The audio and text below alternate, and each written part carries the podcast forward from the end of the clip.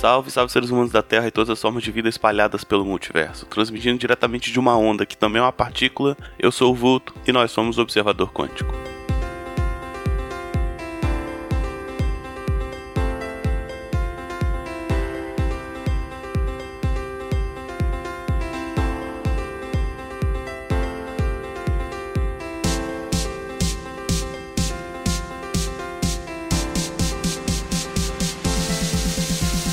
Começando mais um episódio do Observador Quântico. Hoje eu quero falar de um tema que na verdade é uma pergunta, então eu não pretendo responder nada hoje, pretendo só abrir mais questões. E o tema de hoje é é tudo a mesma coisa, né? Que é um questionamento aí filosófico, que também é científico, mas enfim, que eu vou tentar fazer levantando alguns dados aí de pesquisas anteriores. Basicamente é um, é um episódio sobre física, né? tentando entender aí como é que funcionam as coisas do universo e por que, que elas são tão parecidas no fim das contas, tá? Então vamos lá.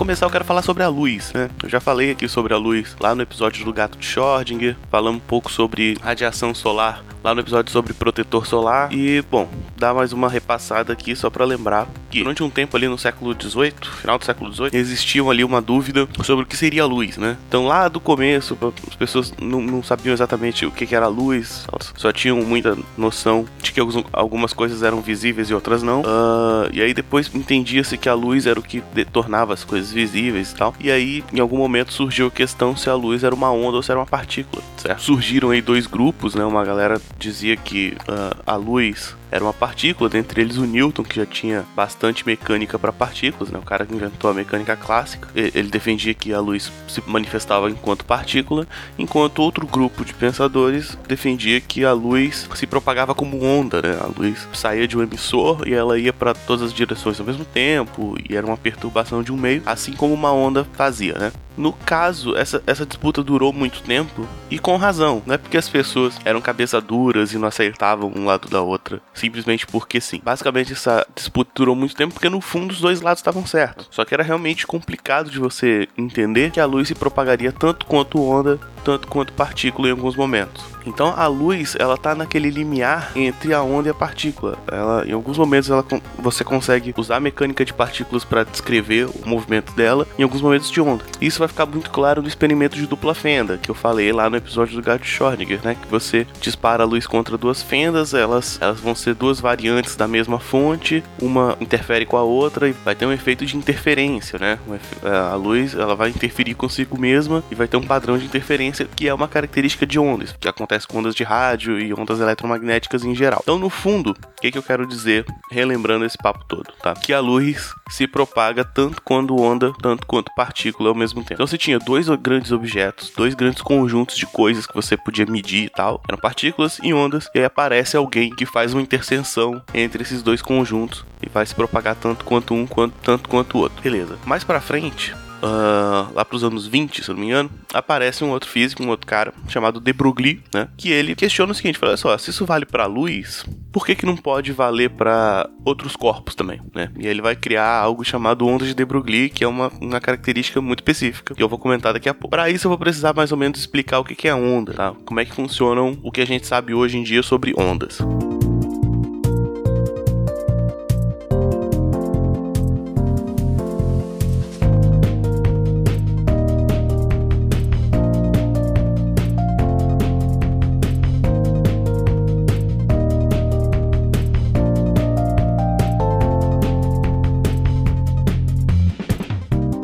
Onda é uma perturbação num meio, né? Então você tem um, meio com determinadas características e uma onda vai ser uma perturbação nesse meio, ou seja, uma variação nessa característica que vai se propagar, certo? Então imagina que você tem a superfície de um lago parada, água toda paradinha, e você joga uma pedra. A pedra causa uma perturbação ali onde ela bate, e essa perturbação ela vai se espalhando, vai fazendo aquele formato de ondas que a gente conhece, tá? Então isso é uma onda. Mas para descrever uma onda, a gente tem algumas características que tornam uma onda única e específica, tá? São três características principais, que é amplitude, que é o tamanho da onda, né? Comprimento de onda e frequência. Esses dois são importantes porque eles são inversamente proporcionais. Então, comprimento de onda é qual a distância que uma onda percorre para fazer um ciclo, para subir e descer na variação. E a frequência é quantas vezes ela sobe e desce num determinado período de tempo ou espaço, tá? Então, ou seja, quanto mais comprida ela é, menos ela fica subindo e descendo. Quanto mais curtinha ela é, ela sobe e desce mais rápido. Vai ter duas imagens no post para ilustrar isso. Mas imagina, uh, acho que você já deve ter visto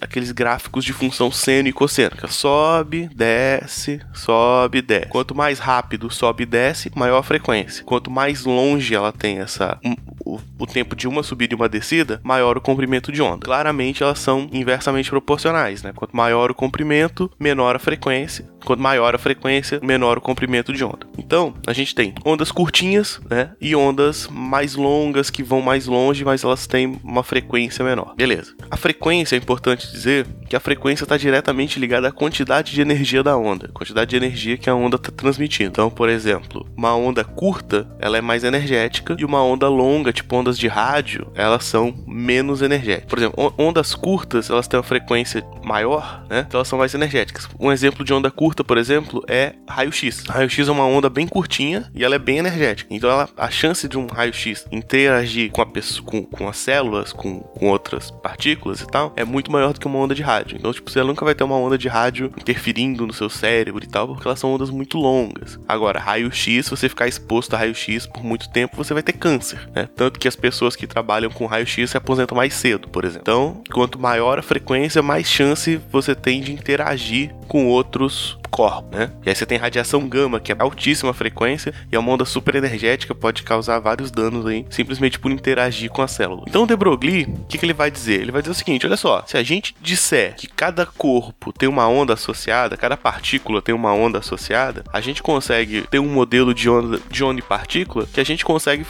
migrar as contas. Então a gente consegue usar a matemática que a gente já tem para onda para algumas coisas com partículas e o contrário também, certo? E aí ele vai criar a onda de, de de Broglie, que é um, que é um conceito de, de onda associada a uma partícula, que vai descrever uma onda para cada partícula. Basicamente, o que ele vai fazer, resumindo aqui, não entrando nas contas, é dizer que as partículas, na verdade, são ondas muito apertadinhas. São ondas com muitíssima frequência e baixíssimo comprimento de onda. Então, eles têm um comprimento de onda tão baixo que ela não afeta nada a uma grande distância. Ela afeta a coisa só a curta distância, que é mais ou menos ali o volume dela. E a frequência é tão alta que a coisa é praticamente sólida. Quer dizer, na verdade, ela é sólida, mas você consegue descrever com uma onda de alta frequência. Lembra quando eu falei que quanto maior a frequência, mais chance tem de interação? Certo? Então imagina uma pedra. Se eu jogar uma pedra, ela é uma onda, ela pode ser interpretada, né? Como uma onda de frequência tão alta que com certeza ela vai interagir com a sua cabeça quando eu jogar a pedra na sua cabeça. Então, usando essas equações do de Broglie, a gente consegue usar onda e partícula como se fossem basicamente a mesma coisa. A gente consegue interpretar partículas como uma onda com muita frequência e você pode dizer que uma onda também seria uma partícula muito espalhada, né? Uma partícula que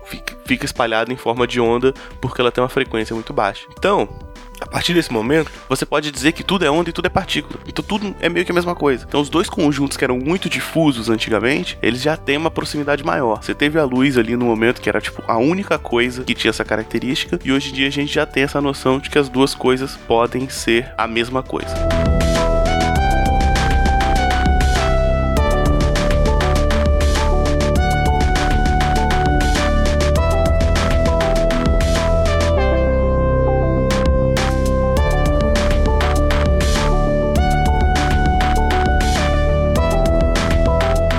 E aí, como a gente está falando de partículas que são muito energéticas, a gente pode falar também do Einstein. O Einstein, ele tem a teoria da relatividade, né, que é o grande trabalho da vida dele, e uma das equações principais da teoria da relatividade é que ela é igual a mc ao quadrado, que é a imagem de capa desse podcast. O que, que significa isso? Significa que energia é igual a massa vezes velocidade da luz ao quadrado. Ou seja, essa é uma equação para definir a quantidade de energia que um bloco de massa, um bloco de matéria tem. Então, novamente, a gente tem duas coisas que eram muito distintas. O universo é composto de matéria e energia. E aí o Einstein vai juntar essas duas coisas e olha só, matéria nada mais é do que energia condensada e a energia é a matéria de forma difusa, né? De forma da forma mais pura, digamos assim, certo? Para que serve essa equação? Digamos que eu pego um tronco de madeira e ponha fogo nele. Pego um cepo de madeira e coloque fogo nele. O que, que vai resultar depois que o toco de madeira deixou de pegar fogo e tal? Vai resultar um pouco de gás, né? Alguns gases específicos lá das, dos compostos químicos que formavam a madeira e cinzas. Se você pegar esse gás e essa quantidade de cinzas, elas têm uma quantidade de massa, peso, né, de, de, de quilogramas, menor do que o pedaço de madeira tinha ao todo, certo? Então você tem uma transformação química de um toco de madeira para coisas que pesam menos. O que aconteceu com esse resto de massa que desapareceu? Foi convertido em energia. Que tipo de energia? Calor e luz, basicamente. Então, quando você tá tacando fogo na madeira lá, aquele fogo que você vê, na verdade é uma emanação térmica e uma emanação luminosa, certo? Então é isso, você a diferença da quantidade de matéria antes da transformação química e depois da transformação química é exatamente a quantidade de energia que vai ser liberada nesse processo. Também tem processos que ganham massa, né? Você pode juntar duas coisas e virar uma coisa que tem mais massa, mas para isso você tem que inserir energia nela. Não vou entrar em alguns exemplos aqui, mas basicamente é, são exemplos que envolvem muito calor e muita pressão, né? Você tem que inserir energia no sistema para o resultado ser maior massa. Então, o que, que a gente tem aqui? Energia e matéria são a mesma coisa. Você tem energia e matéria são a mesma coisa e onda e partícula são as mesmas coisas. E aí você consegue fazer uma ligação também entre energia e ondas, porque as partículas elas vão ter matéria e tal. E lembra que eu disse que muita frequência significa muita energia? Então você pega uma pedra, ela tem massa, que significa energia, e ao mesmo tempo ela tem muita frequência, que também significa muita energia. O que vai começando a bater as coisas, né?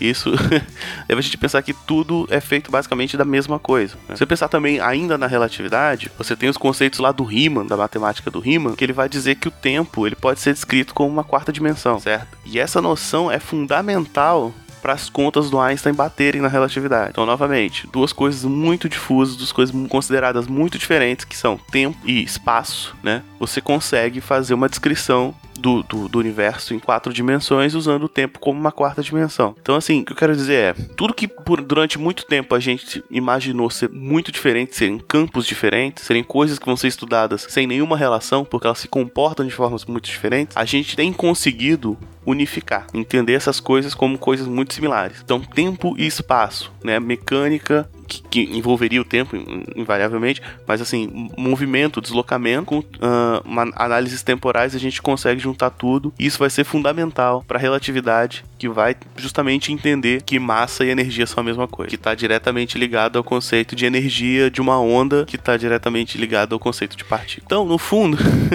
o que eu estou querendo dizer é o seguinte: parece que a gente tem que estar tá atendendo para uma situação onde a gente consegue interpretar todas as coisas muito diferentes como coisas muito parecidas, certo? Pegando um exemplo meio. Uh, pegando um exemplo mais lúdico, poderia pensar o seguinte: imagina uma civilização bem antiga, uma civilização bem rudimentar, e você cria ali os conceitos de noite e dia, beleza? Só que você não tem uma transição muito clara de quando é noite e quando é dia. Você diz assim, dia é quando tá claro, noite é quando tá escuro. Verdade, esses termos eles meio que surgem para isso, né? Mas você tem aquele momento ali na tarde que tá um pouco escuro, mas talvez já seja dia, um dia mais nublado e tal. E, e esses termos eles começam a ficar meio nublados, eles começam a ficar meio duvidosos. Então hoje em dia a gente já tem mais ou menos uma noção de como o Sol e a Lua se movimentam. A gente poderia, em vez de ter uma noção de Sol e de, de dia e de noite, a gente poderia ter, por exemplo, uma função de claridade. É uma função que, dada a hora do dia, a latitude, a estação do ano, você tem ali um valor de luminosidade esperado, né? Então você já consegue consegue descrever o seu fenômeno, que só dividia em duas coisas muito separadas, que era noite e dia,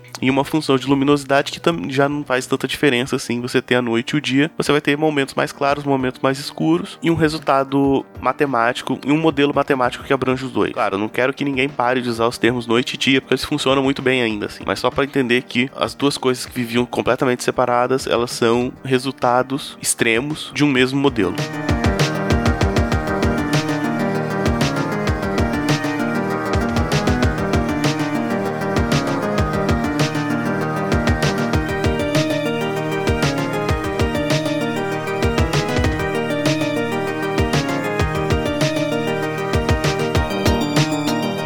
Então ah, em vários momentos que você tem dois grandes objetos, você que parece que eles não têm nenhum tipo de ligação e que você tem que lidar com eles separadamente, talvez você consiga juntá-los em uma teoria única em que os extremos dessa teoria representem os casos isolados, mas você tem ali no meio um, alguns casos específicos que vão ser bastante úteis. Isso vai acontecer, por exemplo, quando inventam o telescópio eletrônico, né, que é um telescópio que vai usar elétrons em vez de usar luz, justamente por causa do pensamento do de Broglie de que ah, o elétron dá para dá para usar a onda associada dele e, e, lidar com os objetos usando elétrons em vez de luz. Isso só para citar um exemplo, mas teriam vários outros exemplos. Tá? Então eu acho que eu já tô me alongando demais. Uh, como eu disse, eu não vou responder nada nesse episódio. Então fica a pergunta, né? É tudo a mesma coisa? Existe uma grande teoria unificada? O Stephen Hawking tá atrás disso, né? Ele tá tentando encontrar um modelo matemático que una a física quântica, que é para coisas muito pequenininhas, com a relatividade, que são para objetos muito grandes e tal. E talvez ele consiga, porque ele é um cara muito foda.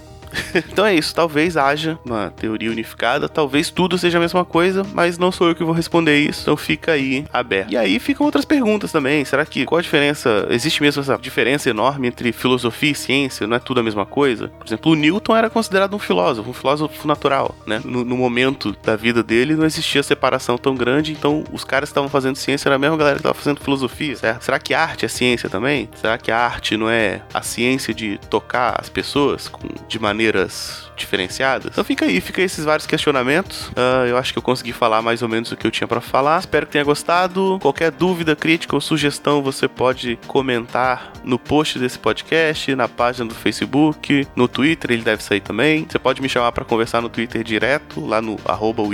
Pode mandar e-mail para observador.culturanerdgeek.com.br. E é isso. Todo comentário, crítica e sugestão é bem-vindo. Lembrando que o Observador Quântico faz parte do portal Cultura Nerd Geek, que é um portal com várias paradas, vários podcasts. Dentre eles, eu quero recomendar essa semana o Ovelhas Digitais, que é o podcast novo ali com o Danilo Pastor falando sobre tecnologia e está bem legal. A gente tem um padrinho onde você pode contribuir financeiramente para o portal. A partir de um real você já recebe ali uns, uns prizes, uns prêmios e aí ajuda aí os projetos a continuarem, tá? Um recado é que sexta-feira agora, dia 28 de julho, acontece novamente o encontro Pocad Podcasters e ouvintes capixabas. Então se você se você é ou estará aqui no Espírito Santo e ouve ou faz podcast, apareça lá, vai ser no Shopping Norte Sul, em Jardim Camburi, sexta-feira, a partir das sete e meia da noite, ali na praça de alimentação. Apareça lá, é de graça, a gente conversa, troca uma ideia, toma um chopp, eu estarei lá. Então é isso, um abraço e encerrando a transmissão.